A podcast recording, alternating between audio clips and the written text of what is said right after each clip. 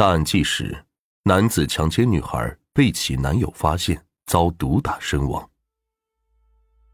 二零一三年六月三日，包头市急救中心接到电话，青年路八号的一间出租房内有名男子突发心脏病，情况十分危急。救护人员以最快的速度前往事发地点，可赶到的时候，男子已经死亡了。可奇怪的是，医护人员在死者的脸部和颈部找到了明显的伤痕，这看起来似乎不像家属说的突发心脏病，更像是非正常死亡。在医护人员报警后，民警介入了该事件。经查，死者叫赵学光，时年五十三岁。现场除了赵学光的妻子孙杰，还有一对年轻的情侣，男的叫刘真俊，女的叫崔岩，但孙杰称和他们并不认识。刘真俊说，房子是他女朋友崔岩租下的，平时他偶尔也会过来。两天前，刘真俊来找女朋友，打开门栓后，发现赵学光正在穿衣服，而崔岩浑身赤裸，满脸潮红。刘真俊准备报警。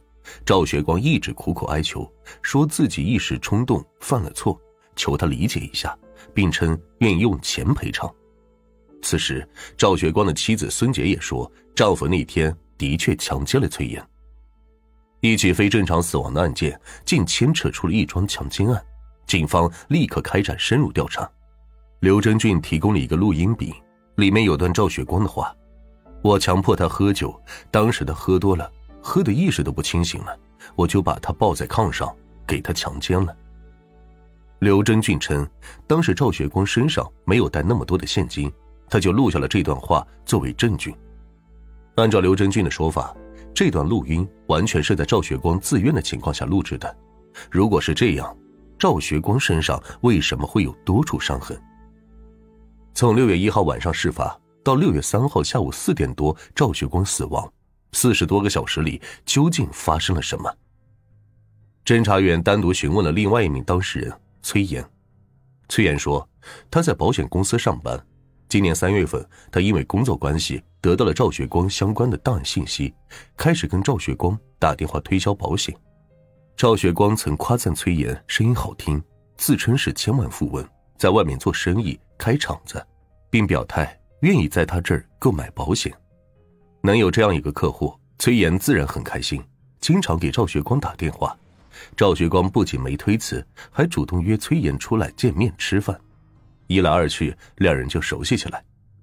在崔岩心中，赵学光是个温文尔雅、文质彬彬的商人，看起来确实比较有钱。六月一日下午，崔岩再次接到赵学光的电话，约他见面，并直言要到他租的房子来，这样温馨一些。那天，赵学光是带着酒和吃的东西来的。两人吃喝之后，崔岩喝醉了，被强奸了。他正迷糊间，刘真俊闯了进来。在赵学光向刘真俊二人求饶时，他的手机响了，打电话的是他妻子孙杰。刘真俊看到之后，抢过电话接通，告诉了孙杰这边的情况。孙杰不相信丈夫会做出这样的事情，但还是在最短的时间内赶了过来。戴青儿听到赵学光承认，孙杰又羞又恼，一时不知该怎么办。赵学光则苦苦哀求妻子帮忙解决这件事。孙杰虽然生气，还是强压着怒火，按照赵学光的意思跟刘真俊和崔岩谈赔偿的问题，一谈就是四十多个小时。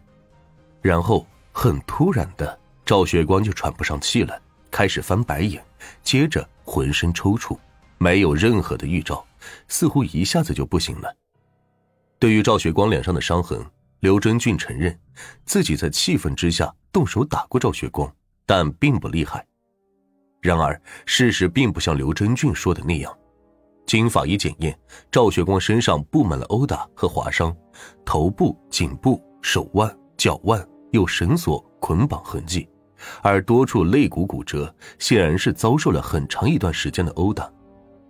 刘真俊的谎言被拆穿，侦查员分析，很可能是刘真俊在盛怒之下将赵学光打死了。这是一起由强奸引起的伤害致死案件。可是令人困惑的是，赵学光的妻子孙杰也在现场。为什么她会眼睁睁的看着丈夫被打死，甚至最后还帮着刘真俊隐瞒真相呢？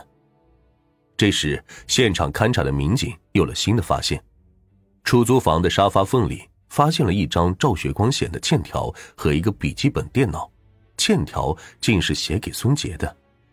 欠条的标注日期是二零一三年六月二日，这个时间正是四人在出租屋内协商赔偿的时间。欠条上写明，赵学光婚前向孙杰借款一百万元。需要在二零一三年六月十五日之前连本带利的还清，如果逾期不还，需要每个月给孙姐一万元的违约金，直到还清为止。不仅如此，欠条上还标明利息是按照同期商业贷款利率的四倍来计算，有欠款、有利息和违约金。侦查员一边将电脑和欠条送去检验，一边围绕着孙杰展开调查。原来。孙杰和赵学光是半路夫妻，赵学光于二零一零年和前妻离婚，同年迎娶了小自己二十五岁的孙杰。